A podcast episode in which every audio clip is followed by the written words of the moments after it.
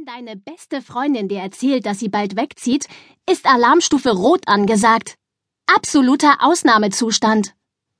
Da muss man unter Umständen zu Mitteln greifen, die haarscharf an der Grenze des Legalen liegen, um das zu verhindern. Ich rede hier nicht von Entführung oder Erpressung. Aber es geht schon ein bisschen in die Richtung. Denn an dem Tag, an dem meine allerbeste Freundin Lene in den Zug steigen und mit ihrer Mutter in eine neue Stadt ziehen sollte, habe ich dafür gesorgt, dass sie verschwand. Also Lene, nicht ihre Mutter. Lene war einverstanden gewesen und hatte mir im Vorfeld bei den Vorbereitungen geholfen. Außerdem hatten wir zwei Komplizen. Natürlich keine zwielichtigen Typen, wie man sie aus Gangsterfilmen kennt. Unsere Komplizen waren viel besser. Oder sagen wir vielleicht ein bisschen ungewöhnlicher. Denn es handelte sich um einen sprechenden Kater und einen magischen Spiegel. Gustav, der Kater, und Herr König, der Spiegel, lebten im magischen Wunschbuchladen von Frau Eule. Und genau dort wollte ich Lene verstecken. Der Plan war eigentlich ganz einfach. Frau Eule kam jeden Morgen gegen acht mit ihrem knallgrünen Fahrrad angefahren, in dessen Korb Gustav hockte. Sie schloss erst den Laden auf, ließ Gustav hinein und ging dann nach nebenan in die Konditorei, um sich ein paar Schokotörtchen zum Frühstück zu holen. Diese Gelegenheit wollten Lene und ich nutzen, um heimlich in den Laden zu flitzen. Zum Glück waren noch Sommerferien und niemand hatte gemerkt, dass wir uns zu einer ferienuntypischen Zeit aus dem Haus geschlichen hatten. Und was, wenn wir erwischt werden? fragte Lene ungefähr zum hundertsten Mal, seit ich ihr von dem Plan erzählt hatte. Wir kauerten zusammen hinter den stinkigen Mülltonnen neben Frau Eules Laden. Das wird nicht passieren, flüsterte ich zurück, auch zum ungefähr hundertsten Mal, obwohl ich mir selbst nicht ganz sicher war. Zumindest nicht gleich. Wir verstecken dich, und dann suchen deine Eltern dich. Und während sie dich suchen, müssen sie miteinander reden.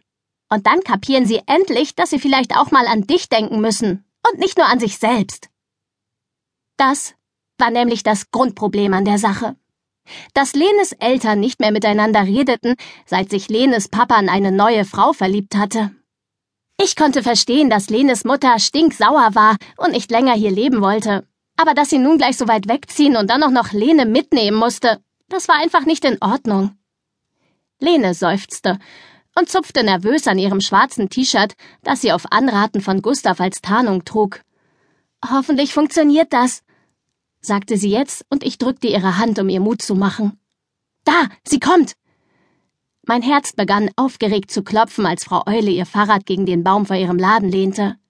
Gustav, der wie immer in dem kleinen Körbchen am Lenker saß, reckte seinen schwarz-grau gestreiften Katzenkopf und sah sich aufmerksam um. Als er uns entdeckte, blickte er schnell in eine andere Richtung. Lene und ich hielten den Atem an, als Frau Eule pfeifend die Buchladentür aufschloss, Gustav hineinließ und dann wie jeden Morgen den Schokohimmel ansteuerte. Puh, so weit, so gut. Herr König schimpfte oft mit Frau Eule, dass sie den Laden offen stehen ließ und jeder Hinz und Kunst die Buchhandlung ausräubern könnte. Aber dann strich sie einfach über seinen dicken Goldrand und sagte, Mein bester Spiegel. Bücher kann man nicht stehlen. Sie kommen immer zu ihrem Besitzer zurück. Kaum war Frau Eule hinter der Tür der Konditorei verschwunden, sprangen Lene und ich auf. Ich halte Wache, rief Herr König, als wir in den Laden stürmten und die Kinderbuchabteilung ansteuerten. Gustav sprang aufgeregt hinter uns her und maunzte immer wieder Ich werd verrückt. Das ist ja wie in einem echten Krimi. Lene war als erste bei der Seilleiter und kletterte blitzschnell nach oben auf eine Art hölzerne Empore mit einem kleinen Geländer. Das war das Reich der Kinder in Frau Eules Laden. Und für Lene und mich gab es keinen schöneren Ort auf der Welt. Wir hatten schon ganze Tage auf den dicken Sitzsäcken gesessen und unsere Lieblingsbücher gelesen.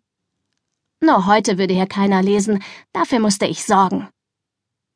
Leg dich flach auf den Bauch an die Wand, flüsterte ich, und Lene machte genau das, was wir gestern besprochen hatten. Ich schob zwei Sitzsäcke vor sie, bis nichts mehr von ihr zu sehen war. Gut so? fragte ich Gustav, der jetzt an der Ladentür stand und mit seinen grünen Katzenaugen in unsere Richtung blickte. Nicht eine Haarsträhne lugt hervor, verkündete er. Perfekt.